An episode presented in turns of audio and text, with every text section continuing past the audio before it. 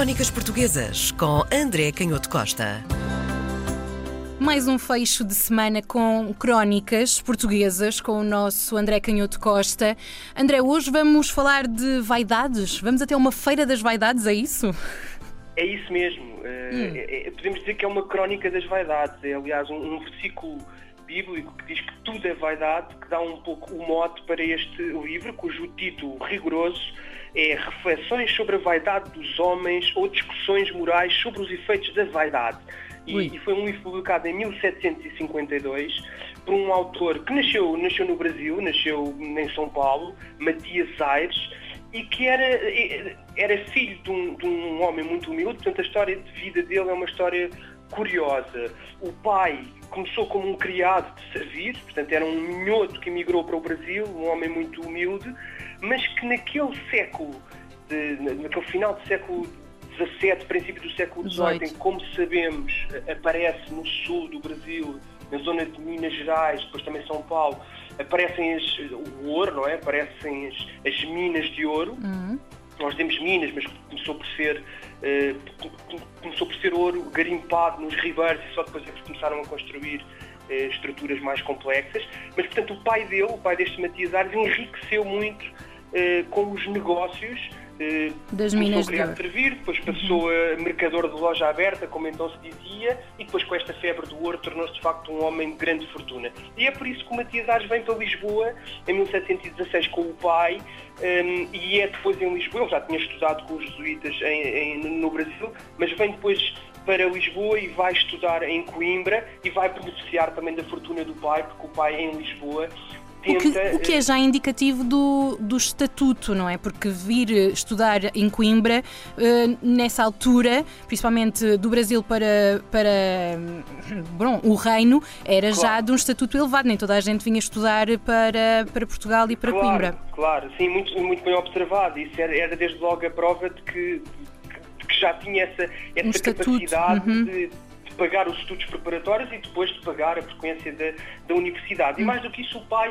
vinha à procura de uma certa nobilitação, o que acontecia com muitos destes chamados brasileiros que enriqueciam uh, nas colónias e depois tentavam vir para o reino alcançar um estatuto, mas não era fácil, porque na corte havia de facto outro tipo de interesse e até de velhas famílias aristocráticas que olhavam para estes novos ricos com muita desconfiança. Uhum. Isso vai marcar um bocadinho e começamos a perceber do que é que o livro fala, não é?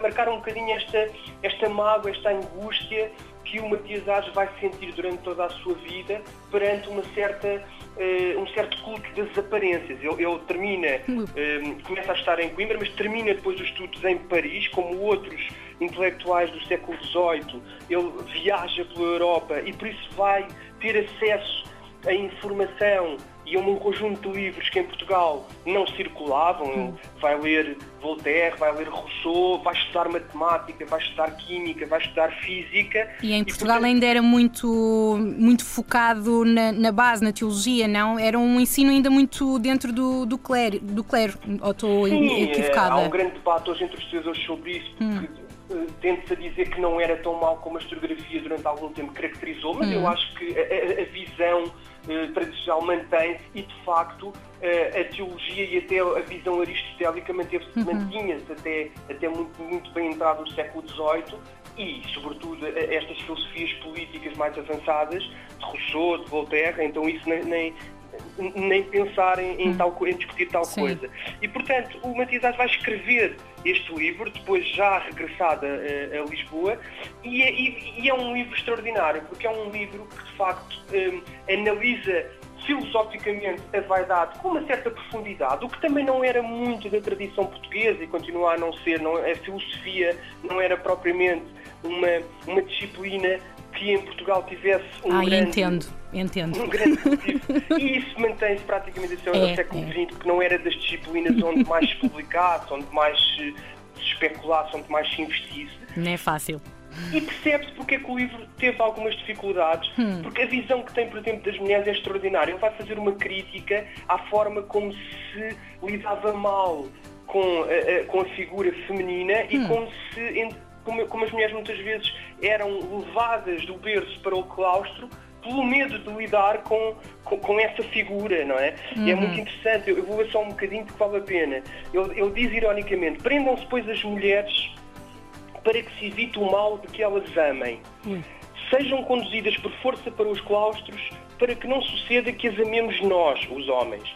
Saiam do berço para aquelas sepulturas porque pode haver perigo na demora e assim conheçam a morte antes de conhecerem a vida e saibam como é a prisão antes de saberem como é a liberdade. É extraordinário e aqui percebe-se porque é que depois o Marquês de Pombal o destituiu do cargo que o pai tinha conseguido como, como né, provedor da, da, Casa da Moeda e da Casa da Fundição, que era um cargo muito importante, e ele acaba por cair um bocadinho em desgraça na corte. Porque fazer por ter este pensamento uh, mais liberal ou vá feminista, por ser sim, mais. Sim, mais ah. liberal, com certeza, hum. sim. Interessante. Claro, Desculpa. E, e, e, isso de facto hum, não era fácil, não é? Uhum. Na, na, mesmo na segunda metade do século XVIII, um livro que dizia tão abertamente que havia um, uma, uma disparidade uhum. de lidar com, com a relação amorosa uh, com a mulher e que se fechavam as mulheres nos conventos para não ter que lidar com essa liberdade e com os com os efeitos sociais que suscitava o amor de, entre, homem e, entre homens e mulheres é de facto extraordinário. Ele termina só, uh, e, e, é interessante, terminamos com isto. Ele também se vai dirigir às pessoas das letras e vai dizer que quem escreve o livro escreve sobretudo pela vaidade e que todo o tempo se passava em provar que se tinha razão um, e que as pessoas normalmente só achavam dúvidas contra a opinião dos outros e, num, e nunca contra as suas próprias opiniões. E um, uma das ideias mais fortes, ele acusava, não se estuda para saber, mas para que se saiba que eles, os que estudavam, uh, sabiam, o que é uma lição absolutamente extraordinária. Portanto, é um pensamento bastante à frente do tempo em que, em que estamos a falar. Estamos a falar no início do século XVIII. Eh, uma personalidade que relatava apenas a realidade e essa frieza, apesar de André, dizerem que os portugueses são bastante francos e diretos em comparação com, às vezes, com o lado mais gingão dos brasileiros, costumam apresentar-nos alguns brasileiros. E eu aqui falo com, com conhecimento de causa que tenho familiares uh, no Brasil que dizem que nós somos muito brutos, muito secos e muito frontais. Afinal, não há esta dificuldade de lidar com a realidade, que é, é isto que se passa com as mulheres, é isto que vocês fazem às mulheres na, na sociedade portuguesa e é isto que vocês fazem uh, nos estudos. Uh, as letras são apenas para enaltecer uh, o, o próprio autor e não as diferentes realidades, portanto o pensamento era muito pequenino. Sim, e, e, portanto esta, esta crítica mordaz à situação, ao panorama intelectual hum. eh, da época, o livro foi publicado em 1752, antes das reformas pombalinas, é verdade, uhum. mas era uma crítica que naquele, no Portugal de então era muito difícil de aceitar uh, abertamente. E crias diferentes de, de hoje, porque estas críticas uh, estendem-se perfeitamente até ao dia de hoje. A dificuldade que temos ainda hoje de. Sim. Uh, é que é sempre difícil fazer, extrair eh, às vezes as comparações, mas eu diria que no caso das mulheres se mantém uhum. uh, uma forte atualidade, esta, por vezes esta dificuldade em lidar com, com essa liberdade uhum. uh, feminina e com, e com o medo. como temos dito algumas vezes, uh, a inteligência emocional de gerir as, as, as, as emoções, não é? Os efeitos Sim. que são desencadeados pelas relações amorosas. No caso das da crítica que ele faz às letras, eu diria que também é muito atual, é. porque, é. porque nós ainda não encontramos o antídoto para que eh, quem estuda não, não se transforme a certa altura em alguém mais obcecado em mostrar que sabe do que propriamente alguém preocupado em saber. Em, contribu em contribuir, não é? O saber será para contribuir numa maneira geral e não só um ego. Bom, podíamos estar aqui horas. Este, uh, sim, senhora, uh, fiquei interessada, reparaste? Hoje fica, ficávamos aqui horas a fio. Crónicas Portuguesas com André Canhoto Costa.